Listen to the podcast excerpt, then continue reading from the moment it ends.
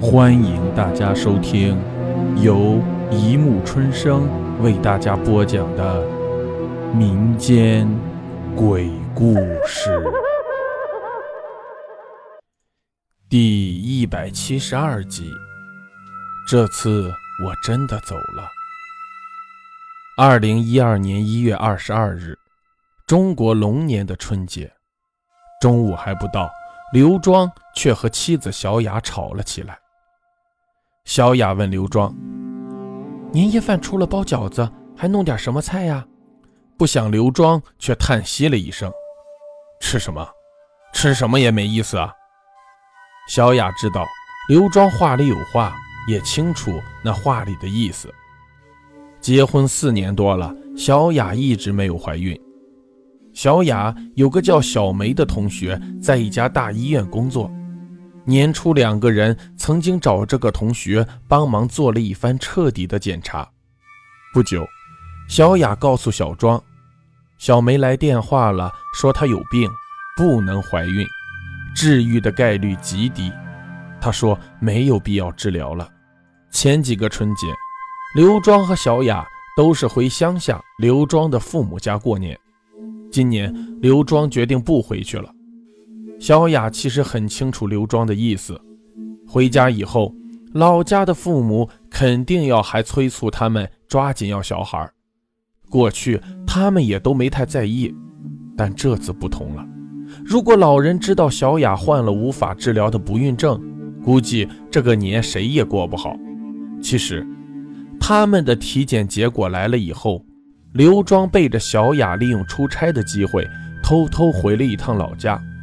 父母听到小雅不孕的消息后都很难过，不过三个人商量来商量去，父母还是主张刘庄离婚另娶，而刘庄一直拿不定主意。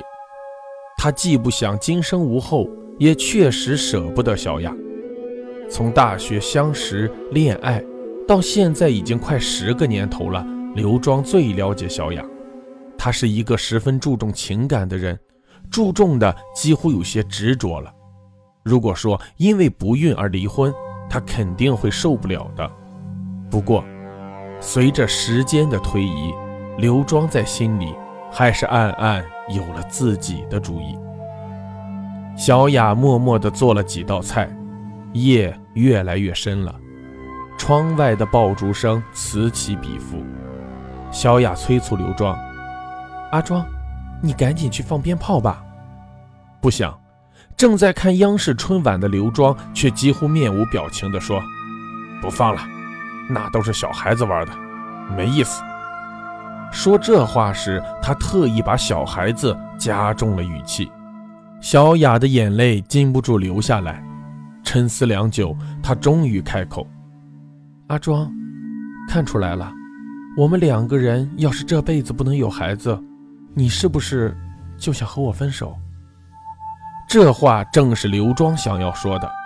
从小雅的嘴里说出来后，刘庄忽然觉得有种莫名的欣慰，他不敢点头，更不敢摇头。对坐良久，还是小雅先开了口：“你知道，我是非常看重我们之间感情的。上大学的时候，包括你在内，有好几个男孩子追求我。”可是我一直只喜欢你一个人，我曾发誓非你不嫁。当然了，我也非常喜欢小孩子，也非常希望我们能有个孩子。可是，上天不给我们这样的机会，我也没有办法呀。同时，我还要告诉你，我觉得爱情与生育的顺序是不可逆的，只能先有爱情，然后才能谈生育，而不是相反，为了生育去找爱情。对小雅的话，刘庄不置可否，只是把头低得更深了。又过了许久，小雅再次开口：“既然这样，那就成全你，我们分手吧。”说完，小雅穿上外衣，准备离开。不，刘庄终于开口：“就是分手，呃，离婚，也总要等到过完春节吧？还有，办手续也要等到民政部门上班吧？”听了刘庄的话，小雅有些颤栗，她苦笑了一下：“既然结果已经注定，过程无足轻重。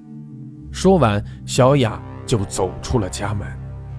刘庄知道，这时候让小雅回娘家确实不妥，但是，或许正如小雅所讲，既然自己期待这个结果，那就顺其自然吧。刘庄确实也很难过，但他在努力地承受着。时间一分一秒的度过，电视里，春晚主持人开始倒计时，农历新的一年就要开始了。这时，小雅忽然又回来了。刘庄好几次欲言又止，小雅却开始煮饺子。刘庄默默地走进厨房，两个人开始吃饭。小雅几次表情不太自然地冲着刘庄眨眼微笑，可是此时的刘庄已经铁了心肠，他知道，如果此时改变主意。恐怕今后就再也没有这么好的机会离开小雅了。吃完饭，小雅干净利落地收拾了碗筷，之后，她对刘庄说：“阿庄，这次我真的走了。”刘庄没有言语，一个人默默回了卧室。小雅离去的声音也很轻。大年初一早晨五点多。刘庄忽然被一阵急促的电话铃声吵醒，打来电话的居然是小雅的同学小梅。刘庄爸，废话少说，你马上到我们医院的急诊室。刘庄一下子懵了，他看了看身边空空的床铺，很快意识到一定是小雅出事了，车祸、遭遇歹徒，或者小雅一时想不开自杀了。到了医院的急诊室，医生正在用一块白布覆盖小雅的身体。刘庄一下子天旋地转起来。小梅扶住了刘庄。昨晚我值班，听说半夜送来一个跳河自杀的女子，刚才才看到，竟是你家小雅，怎么回事？是不是你俩吵架了？你说说到底为什么呀？刘庄勉强站立。小梅，对不起。这事儿都是我不对。上次体检，小雅不是患了不孕症吗？我爸我妈很伤心，我这心情也一直不好。这一段我们俩总是闹别扭，但是我绝对没想到。不待刘庄说完，小梅忽然打断了他的话：“刘庄，你说什么呢？上次你们体检结果出来以后，我亲口告诉小雅有病的是你刘庄，你的病根本就没有治愈的可能。”当时小雅还说，就算阿庄不能生孩子，她要守你一辈子。她发过誓，怎么搞的？今天怎么变成了小雅不能生育？你们两口子到底怎么回事？啊！刘庄听完一下子懵了。这时，一位刚刚抢救完小雅的急诊医生走过来，对小梅说：“阿梅呀，你这个自杀的朋友，我们已经尽力了。”从午夜十二点送来，现在快六个小时了，所有能想的、能用的办法都用上了，但是我们确实无力回天呀！不等小梅说话，刘庄忽然一下子拉住了医生的手：“你说什么？